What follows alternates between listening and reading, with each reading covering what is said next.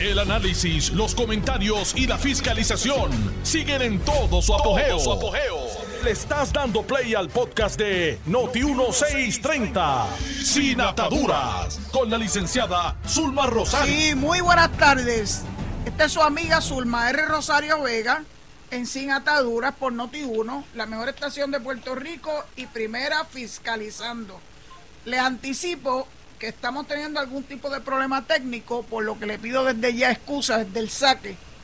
Eh, voy a intentar hacer el programa de la mejor forma posible, siempre con ustedes en, mente. Eh, pues hoy es lunes 16 de octubre del año 2023 y ya les dije que soy Zulma R. Rosario Vega en Sin Ataduras por Noti1, la mejor estación de Puerto Rico y primera fiscalizando. Bueno, fue un buen fin de semana, no me puedo quejar. estuvimos atendiendo a familias eh, extendidas. Fuimos a comer donde más nos gusta. Nosotros nos sentimos bien orgullosos de, de Boquerón y de Cabo Rojo, así que naturalmente por ahí empieza una, una visita de cualquiera a este paraíso que yo llamo mi hogar hay dos o tres preguntas, dos o tres preguntas, dos o tres temas que quiero compartir con ustedes. Anticipándole que estoy teniendo problemas con la transmisión, pero bueno, yo espero que esto salga bien. Por ejemplo, la noticia de que se va a estar trabajando intensamente en la carretera número 2 en la jurisdicción de Mayagüez para aliviar los tapones que son el pan nuestro de cada día. Nosotros también sufrimos de tapones por acá, no son exclusivos del área metropolitana. En Boquerón no hay tapones, solamente, solamente el tapón eh, a la hora de entrada de la escuela y a la hora de salida, que en vez de pasar en 30 segundos le toma uno como minuto y medio. Pero fuera de eso, fuera de la jurisdicción inmediata de Boquerón y de Cabo Rojo, aquí no hay tapones. Y cuando tengo que moverme hacia Mayagüez, eso es el pan nuestro de cada día y si está lloviendo muchísimo peor. Por eso fue que se acordó que durante los primeros tres días de la semana yo estaría transmitiendo desde mi casa sin estar sujeta o expuesta a las inclemencias del tiempo y a los tapones eh, que son pan nuestro de cada día, como dije hace unos minutos. Pues y leí en el periódico de hoy en el vocero, página 8, adiós al tapón, convertirán el tramo en expreso. Déjeme cambiarme los, espejuelos porque estaba, estaba mirando eh, el parte de prensa con espejuelos de mirar computadora y no, no funciona. Eh, esto es un artículo de David Cordero.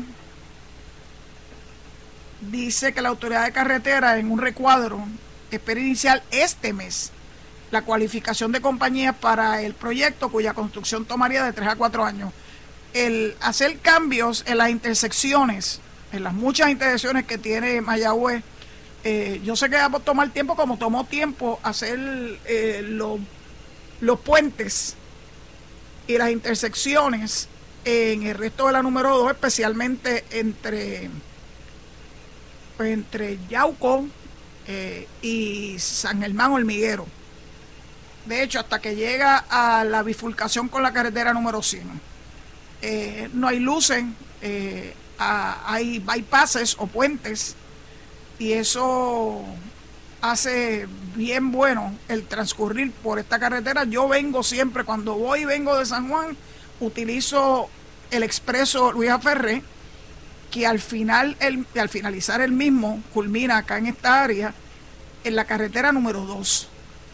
Pero eh, todo ese tramo, desde Ponce hasta Hormigueros, no hay ni un solo semáforo en la carretera número 2, que es magnífico. El problema empieza cuando uno ya llega al semáforo posterior a la entrada de Cabo Rojo, que es la carretera número 100 de ahí en adelante ya son, yo, yo perdí la cuenta de cuántos semáforos son. Son muchos semáforos y no están bien sincronizados, que es otro problema. Y eso hace que uno pierda muchísimo tiempo en el proceso de moverse de un lugar a otro. De dicho eso, Así empieza el artículo de David Colero, dice, es el dolor de cabeza de miles de residentes en la región oeste. E incluso ha sido tema de investigación para estudiantes de ingeniería del recinto universitario de Mayagüez. El pesado tráfico vehicular que se concentra en un tramo de 1.4 millas, un tramo cortito, pero a mí se me hace insufrible. Con su peor punto en la intersección frente a la entrada al colegio de Mayagüez, dificulta las rutinas diarias, pero eso podría cambiar en los próximos años. Con una inversión de 185 millones y un diseño listo, la Autoridad de Carretera y Transportación se prepara para iniciar un proceso de cualificación que culmine, que culminará con la selección de una firma de construcción que estará a cargo de la transformación vial del tramo por la que transcurre en promedio 33.500 vehículos diariamente. Entonces, esto es una cita eh, al director ejecutivo de la autoridad que dice, Mayagüez es una ciudad regional y este proyecto es uno de impacto regional. Nos estamos movilizando a elevados y rotondas para convertir ese segmento frente al colegio en un expreso. Específicamente serán mejoras en las intersecciones. Miren todas las intersecciones de la carretera el PR2 con la PRB 102, las 3108, la 239, la calle Luis Lloren Torres. Además, la renovación de la zona incluirá carriles para ciclistas y paseo, eh, pasos peatonales. Para ingeniero González Montalvo, nacido en Mayagüez, o sea que él tiene esto en el corazón y criado en Moca, este proyecto tiene una importancia y relevancia particulares. Y esta es otra cita. Yo estudié en el Colegio de Mayagüez, mi bachillerato y mi maestría, y muchas veces en las clases de ingeniería civil, este es el proyecto típico. ¿Cómo se puede solucionar el problema de Mayagüez, la intervención frente al colegio? Cuando yo llegué aquí a la autoridad de carretera, pregunté qué se estaba haciendo con esa intersección. Pues la autoridad sometió en mayo del año pasado, 2022, una propuesta a los programas conocidos como Mega Infra y Rural eh, a través de proyectos multimodales del Departamento de Transportación Federal. Un trámite competitivo, esto es interesante, en el que también presentan solicitudes los demás gobiernos estatales en Estados Unidos. En septiembre del año pasado, o sea, en septiembre del 2022, hace ya un año, el Departamento de Transportación Federal aprobó 90 millones a través de Infra para la construcción del proyecto que la ACT bautizó como la VITA.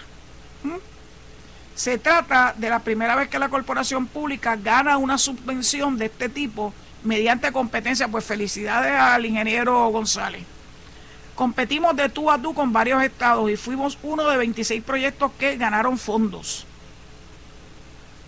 El 28 de septiembre del 2022 nos dieron la noticia de que habíamos ganado 90 millones para Puerto Rico.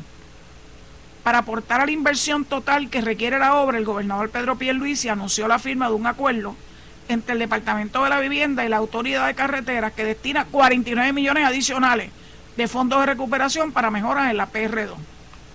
El dinero provendrá del programa CDBG Mitigación, MIT, que proporciona fondos para aumentar la resiliencia ante futuros desastres. La partida restante será cubierta de 46 millones adicionales con fondos estatales. Este proyecto en Mayagüez es crítico para el área oeste, ya que tiene un impacto en sobre 365 mil residentes, comerciantes y visitantes, y brinda acceso a los principales puntos comerciales, industriales, residenciales, hoteleros, hospitalarios y educativos de la Sultana del Oeste, subrayó el gobernador por escrito. ¿En qué consisten las mejoras? Las mejoras descritas por la autoridad de carretera incluyen eliminar varios cruces con semáforos y movimientos o maniobras vehiculares, reducir el tiempo de viaje y mejorar la seguridad del corredor. El proyecto tiene como fin principal aliviar la congestión vehicular del tramo. Por ejemplo, en el cruce de la PR2 con la PR102 se eliminará el semáforo y el tráfico continuará vía expreso.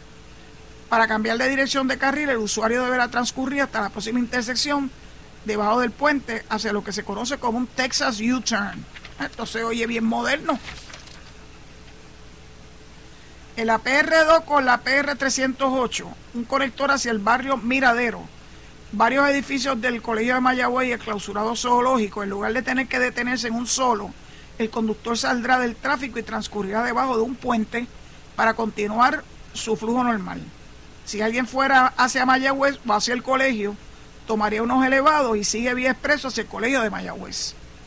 El diseño también incluye eliminar la intersección con la, de la PR2 con la PR239, que es Mayagüez Terras, que se sustituirá con un viraje tipo Texas U-Turn, otro más.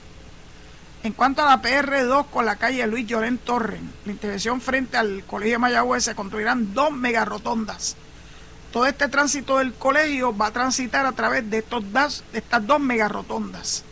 Sobre una de las rotondas habrá dos elevados con dos carriles cada uno en dirección hacia Ponce y Aguadilla.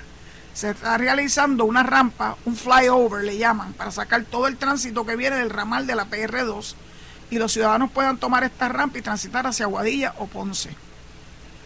Para comprobar la efectividad del diseño, la autoridad realizó modelajes mediante programas computadorizados que permiten analizar cómo funcionaría el tráfico bajo distintos escenarios, hasta llegar al diseño, al diseño final que ganó la asignación de fondos. La ingeniera Lizette Lugo, directora auxiliar de infraestructura de la autoridad, adelantó que habrá una fase educativa dirigida particularmente a los vecinos de la zona, en la que se utilizará un simulador de tránsito con el nuevo diseño. Esto es bien moderno, gente, yo me estoy aquí impresionando. El cual será creado en el Colegio de Mayagüez tal como ocurrió con la intersección de diamante divergente en Gurabo, que entiendo que ha sido un éxito. Al principio la gente está un poco confundida, pero es cuestión de acostumbrarse y de que haya mucha, mucha educación. Es algo totalmente innovador, algo que no se ha visto en Puerto Rico. Es una combinación de dos rotondas, así que es un proyecto bien abarcador y sé que va a ser la solución para lo que es, lo que es esa situación que hay allí en el área. Al someter la propuesta, el proyecto también contó con estudios de impacto ambiental, ruido y arqueológico.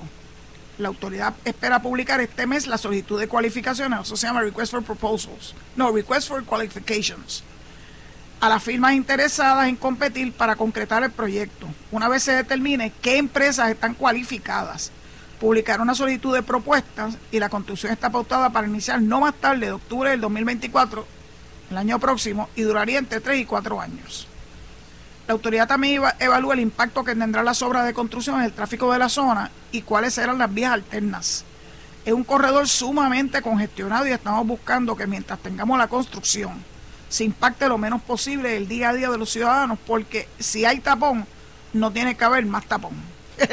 no sé, palabras con luz. Eh, eso sí que me, me tiltió. Bueno, seguimos, seguimos adelantando. Puerto Rico tiene que seguir hacia adelante, no podemos seguir estancados. También me gustó leer, pero esto fue la semana pasada, que el famoso paseo de Puerta de Tierra, sí, el que inauguró Alejandro García Padilla con bombos y platillos, se tiene que reconstruir porque se está, se está cayendo en pedazos. El proceso de reconstrucción, dice el periodista Osman Pérez, en una entrevista que le hizo a la secretaria del Departamento de Transportación Pública, ¡ay Dios, Zulma! Eileen Vélez Vega eh, dice que el proceso de reconstrucción de la zona derrumbada del paseo de Puerta de Tierra debe comenzar a ocurrir en los próximos días. Y en esta ocasión se hará con unas técnicas que deberían soportar las marejadas y la erosión costera, de acuerdo con la secretaria del Departamento del TTOP.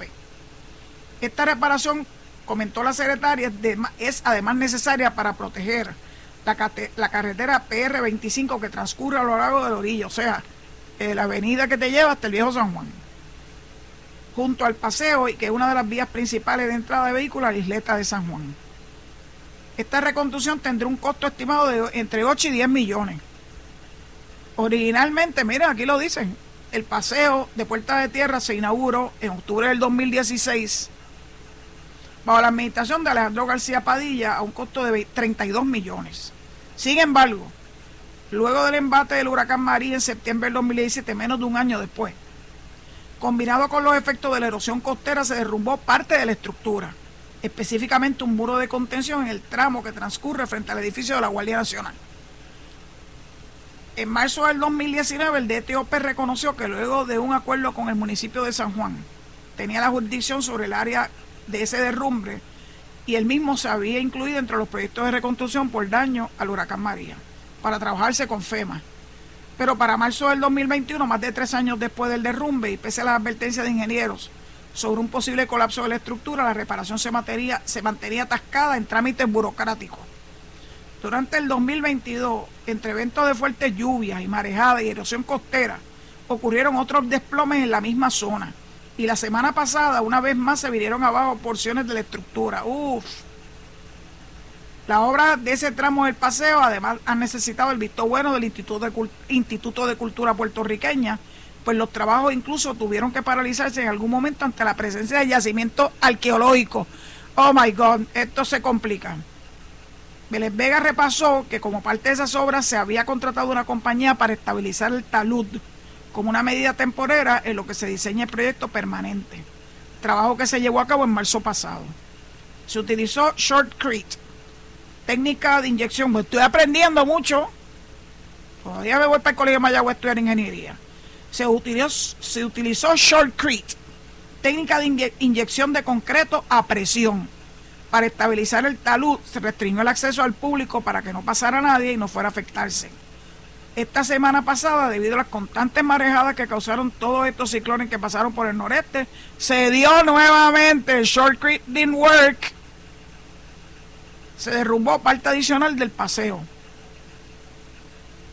entre el fin de semana y el martes de la semana pasada estuvieron trabajando con el contratista y el diseñador para conseguir un plan para remediar la situación a corto plazo. Fue enfática en decir que sí tiene arreglo y que trabaja en un diseño permanente para corregir la situación de ese talud que se sigue derrumbando. Lo que vamos a hacer a corto plazo es preparar para arreglar nuevamente de manera temporera. Vamos a ampliar el área de acceso restringido para proteger al público, vamos a reubicar la verja más hacia el sur y construir una acera en esa área verde para que las personas puedan pasar. Y se van a trasplantar las áreas de vegetación para proteger al peatón. Ay, Dios mío, se va a demoler el área de derrumbe y remover el material. Se pondrá una malla y entonces seguimos, mientras tanto, trabajando las obras permanentes. Estos, estos trabajos son bien complicados, bien complicados. Y a veces la gente tiene poca paciencia y se dedican y se sientan a criticar.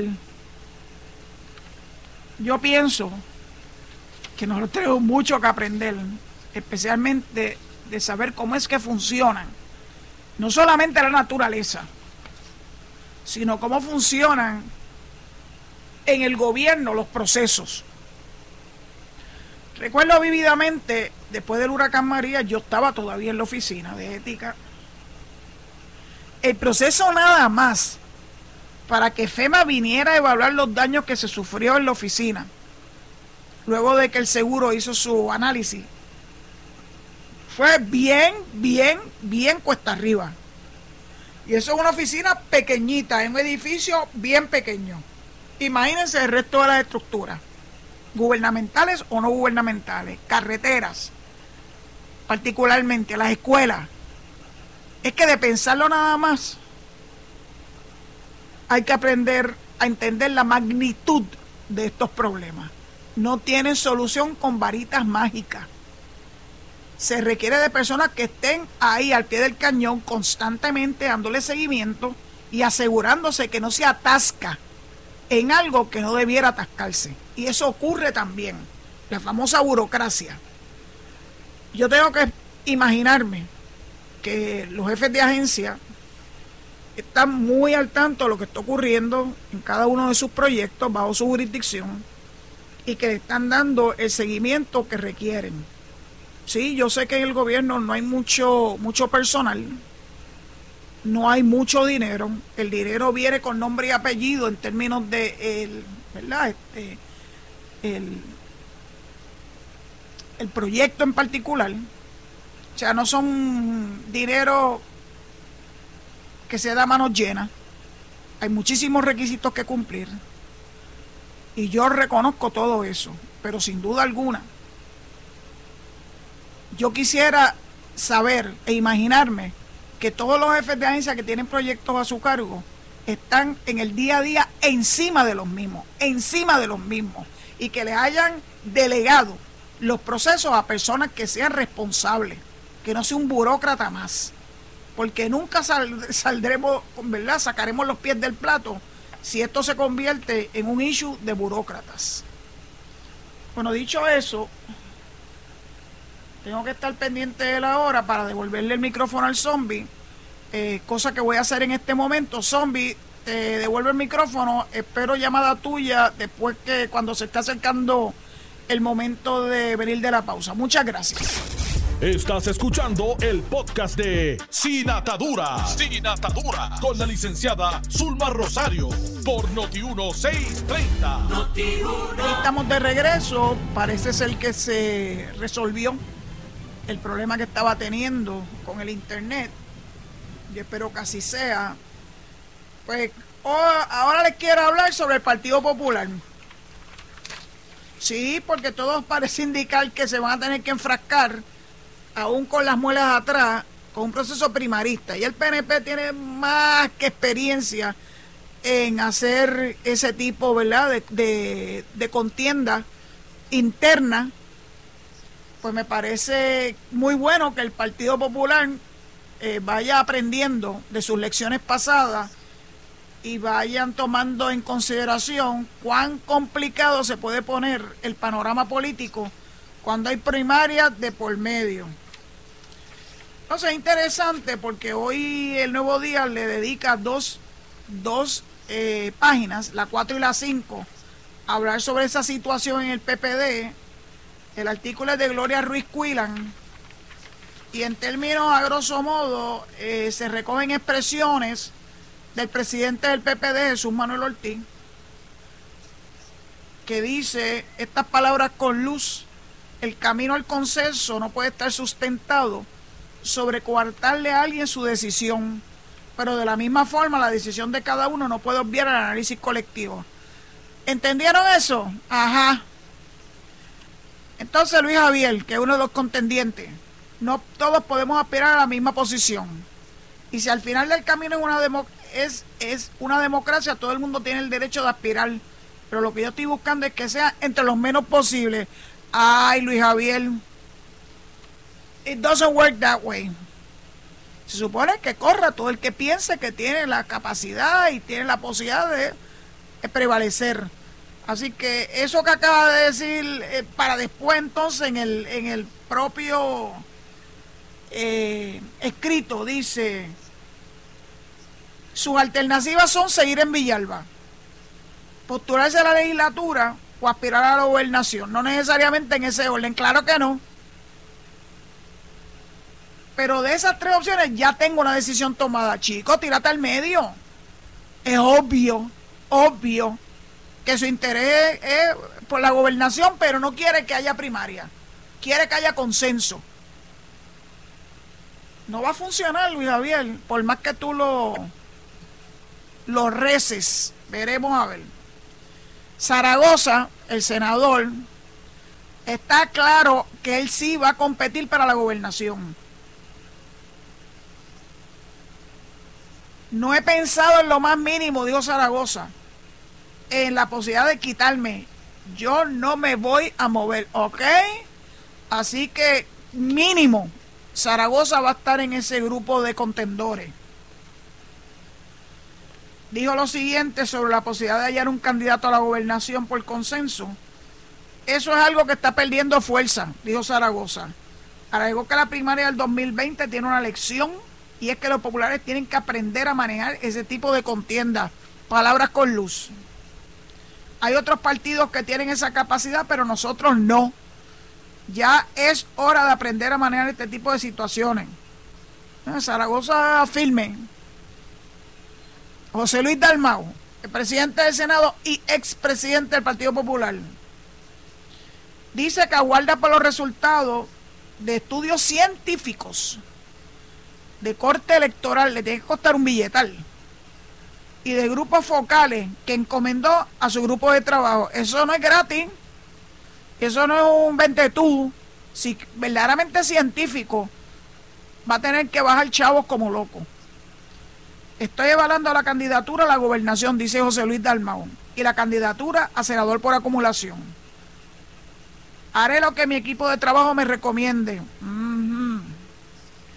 Yo tengo mucha gente valiosa en mi equipo de trabajo y sé que me van a dar un buen consejo. Yo no tengo problemas con las primarias, siempre he sido producto de primarias. Si no hay primaria, uno se economiza un dinero, pero si hay primaria, el pueblo es el que decide y el que escoge.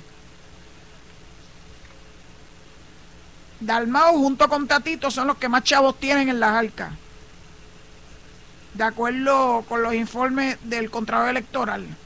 Dalmau tiene 106.278 dólares con 37 centavos en su cuenta, mientras que el alcalde de Villalba, aquí nos mezclaron todo. Ah, Tatito tiene 153 mil, un poco más que Dalmao, 926. Jesús Manuel tiene 5.984. Bueno, más vale que se mueva. El alcalde de Villalba, 1.009,44 centavos. Y Zaragoza tiene 17.043. Y Charlie Delgado tiene 55.763. El PPD actualmente, hasta el 30 de junio, tiene un balance. El PPD como partido, 16.611.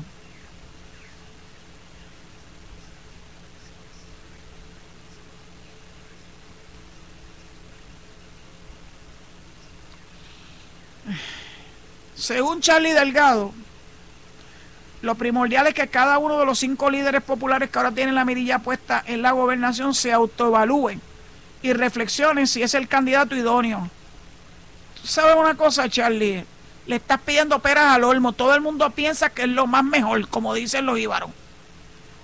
Yo creo que eso es parte de los elementos que hay que considerar. Hay cinco candidatos. Cada cual piensa que debe ser el candidato porque entiende que tenemos los elementos. Hay que sentarse a la mesa de verdad a analizar a profundidad esa realidad de cada uno de nosotros y fijar de verdad quién tiene la experiencia política y administrativa. Hay muchos elementos que se salen de la cosa política y electoral, dijo Charlie Delgado. La experiencia pasada no fue la mejor y hubo consecuencias de esa primaria. También consignó que hubo más de 16 mil populares que solicitaron el voto adelantado por correo y el PPD no los atendió. ¡Oh! Ahora yo entiendo cuál es el issue, el chisme que tienen con el voto adelantado. Además de otros 66 mil militantes de la Pava que aunque participaron de la votación en primaria se abstuvieron de votar en las elecciones pasadas. Estos son números muy interesantes. 16 mil que querían votar ausente y el partido no los ayudó. Pues claro, ellos habían asumido eh, la crítica sin cuartel al voto ausente en medio de una pandemia. Es que no tienen mucha perspectiva. Y lo otro, que luego de votar en las primarias, hubo un número de 66 mil militantes que no participó en la elección. Así que tienen que empezar por buscarlo. Y además dice Charlie que unos 66 mil populares de los cuales el 82% son personas mayores de 55 años, estuvieron en largas filas y aguantando las inclemencias del tiempo. Termina diciendo, esas consecuencias de lo que es una primaria la tenemos que analizar y estos datos están ahí. Atrincherarnos porque yo soy el que creo que tengo todos esos elementos para ganar. Pues no, hermano. Vamos a sentarnos en la mesa. Las primarias afectan posibilidades de llegar a la gobernación. Cinco candidatos, obviamente los votos se van a diluir en cinco candidatos, pues posiblemente nadie gana la primaria contundentemente, ni la gobernación tampoco, Charlie. Ya tú pasaste por eso y sabes lo que una primaria entre tantos candidatos tiene el efecto que tiene.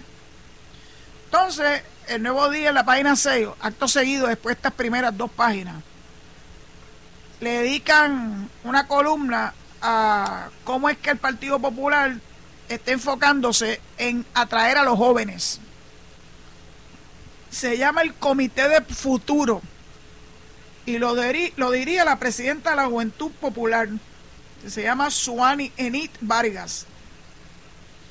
Ella dice que la Juventud Popular está capacitada para desarrollar políticas públicas Lo hemos demostrado en nuestros trabajos y ya es tiempo de demostrarlo en el Partido Popular. ¿Ok? Vamos a decir, ¿verdad? Que el gas pela. Es importante que el Partido Popular cuente también con la juventud.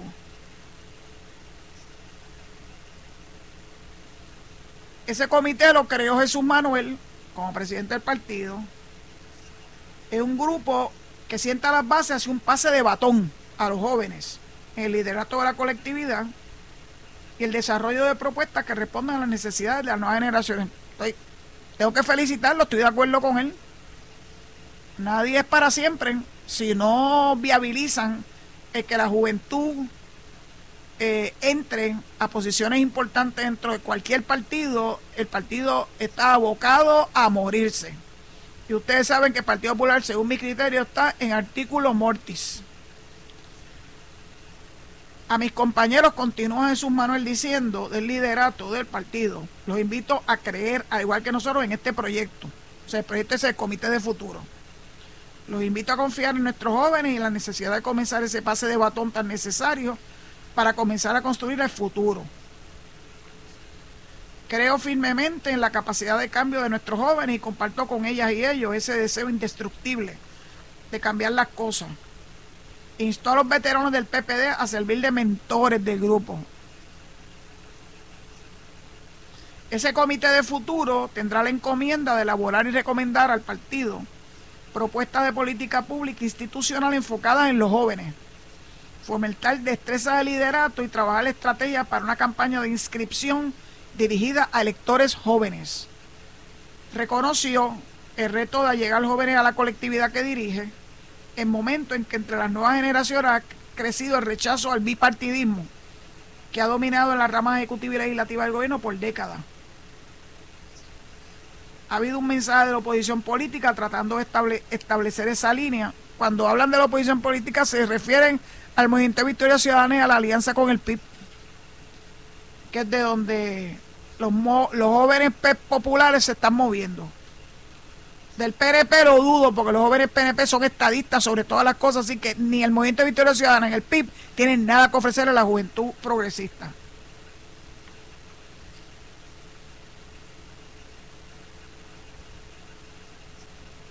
Mencionó esfuerzos ejecutivos y legislativos a favor del cannabis medicinal. ok. O sea que ustedes piensan que atraer los jóvenes es atraerlo a través de la marihuana, del cannabis medicinal. Me quedo anonadada. O sea, que piensa este Jesús Manuel que los jóvenes puertorriqueños lo que ponen su atención es el cannabis. Yo no lo puedo ni creer que haya traído ese asunto a la, a la palestra pública. Y claro que el caballito de batalla de ellos es Pablo José, Dice que este partido sobra juventud, sobra juventud en su liderazgo y sobra juventud en sus filas. Pues sigue, sigue recostado de ese lado. Ya se le vio la costura por donde es que van. Y de qué forma ellos piensan atraer a la juventud puertorriqueña. Qué triste, ¿verdad? Que la forma de atraerlo es con el gimmick de la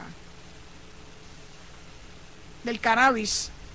Presumo que la apertura hacia el cannabis recreativo, porque el cannabis medicinal ya existe. Así que, ¿cuál es el próximo paso? El recreativo.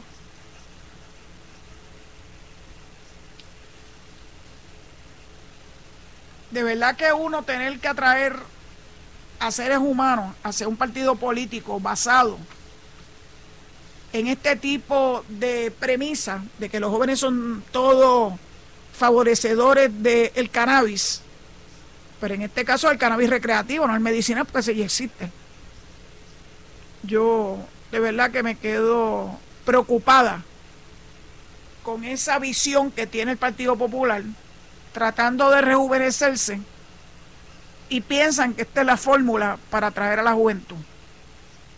Yo sé que esa nunca ha sido la fórmula del Partido Nuevo Progresista que tenemos una juventud bien activa en el partido y que no haya habido, no ha habido que atraerlo con canto de sirena de marihuana. Y antes de que se me olvide, tengo que por estos medios mandarle un abrazo solidario a mi gran amigo Adriel Yares Vélez Torres, cuyo abuelito eh, falleció y que era el entronque de la familia. Y sé que para él y su familia es un golpe muy duro. Así que le deseo eh, paz y fortaleza en estos momentos tan difíciles. Y también, antes que se me olvide, el domingo fui a hacer una comprita corta y me encontré me encontré con dos dos personas que escuchan este programa que se llaman Alma perdón Alma Iris Cruz y Carmen Alemañe. Carmen fue la con la que me encontré, me dijo Calma Iris no deja de escuchar este programa, cosa que le, ¿verdad? Que le agradezco que se queden en con sintonía eh, con Zulma Rosario a través de Sin Atadura. Gracias, gracias por estar ahí al pie del cañón. Y vienen cosas interesantes porque ambas son mayagüezanas. Y yo estoy empezando a conocer un poquito más de cómo se bate el cobre en el municipio que por tantos años comandó José Guillermo Rodríguez, que uno nunca sabe si todavía piensa que va a poder correr para otro término más, luego de los líos en que se ha metido. Él está confiado en que va a salir eh, bien en el caso que tiene el FEI en su contra, pero yo le digo lo siguiente, aún saliendo bien, aún saliendo bien, Guillito, tú no tienes la más mínima oportunidad. Porque ya el pueblo de Mayagüez se dio cuenta de quién tú eres. No es posible que tú hayas echado a un lado algo tan importante como el centro de trauma que tanto cacareaste para conseguir los fondos y cuando finalmente tienes los fondos en tus manos, lo utilizas para hacer fiesta con los mismos, entregándose a las personas inescrupulosas que lo que hicieron fue sacarle dinero a esos millones que eran para el centro de trauma. Y que yo no puedo ni imaginarme que el pueblo de Mayagüez siquiera esté dispuesto a considerar una candidatura seriamente de José Guillermo Rodríguez. Como él está tan confiado de que va a salir bien, yo no estaría tan confiada, ¿verdad? es difícil uno anticipar cuál es el resultado final de estas cosas. Los casos de los tribunales tienen unas vertientes difíciles de controlar porque tú le estás poniendo en las manos a una tercera persona, en este caso un juez, el que tome decisiones, el que escuche atentamente la prueba que desfila ante sí para pasar a la próxima etapa. Todavía estamos en vista preliminar, gente, esto todavía no ha llegado a juicio. Y claro que yo me imagino que Guillito y su abogado, el compañero Jaripadilla, que iba acá en Cabo Rojo, van a pedir juicio por jurado y como ustedes saben, el juicio por jurado, desde una determinación del Tribunal Supremo para acá, hace un par de años, su veredicto tiene que ser unánime. Y eso le es muy favorable al acusado, porque basta y sobra que uno solo de los 12 miembros del jurado no estén de acuerdo con un, con un fallo, pues ese jurado pues se va a tener que disolver y vería entonces un nuevo juicio. No es que salga bien. Así que el que esté pensando que una vez este caso llegue a su etapa importantísima, que es el juicio, que es lo que se está dilucidando ahora, la vista preliminar, es para determinar con la prueba que han desfilado los fiscales y, ¿verdad? y lo que han reputado eh, los abogados de defensa, para que pase por ser una vista para mostrar causa para juicio. Yo ruego a Dios que luego de que estos mini juicios que se han convertido, las reglas 6 y, las vistas preliminares, pues se han convertido en mini juicios. Eh, es algo nuevo, es algo bastante reciente eso de estar permitiendo que los procesos criminales se alarguen per secula seculorum, con todo lo que eso significa, by the way. Porque los jueces están permitiendo que los procesos se alarguen en demasía. La regla 6 que es la vista, la verdad, determinación de causa para arresto, se supone que sea por un mínimo de evidencia. Tú no tienes que pasar un juicio completo. No, pues ahora, ahora los jueces están en esa tesitura. Y les digo lo que está pasando en las vistas preliminares. Las vistas preliminares es un juicio. Un juicio antes del juicio. Y es, es una cosa desgastante para cualquiera el tener que estar sometido, ¿verdad?, a, a esto. Bueno, pues dicho todo lo que le he dicho en la tarde de hoy, con todos sus pros y sus contras, y con las complicaciones técnicas que gracias a Dios hemos podido rebasarla gracias a los compañeros de Noti1 en San Juan, eh, pues entrego el micrófono a mi amigo el zombie, que ahí estado al pie del cañón, dándome apoyo, porque es la hora en que tengo que hacer el espacio para que entren ¿verdad? La, pausa de los anuncios y para que la estación pueda continuar su programación con Enrique Quique Cruz en Análisis 630, con Luis Enrique Falú y Notiuno en la noche con los compañeros que están al mando de esa parte de la programación de Notiuno. Será hasta mañana, si Dios lo permite, a las 4 de la tarde. Se despide su amiga Zulma R. Rosario Vega. Será hasta entonces. Dios lo guarde. Esto fue el podcast de Noti1630. Sin ataduras. Con la licenciada Zulma Rosario. Dale play a tu podcast favorito a través de Apple Podcasts, Spotify, Google Podcasts, Stitcher y notiuno.com.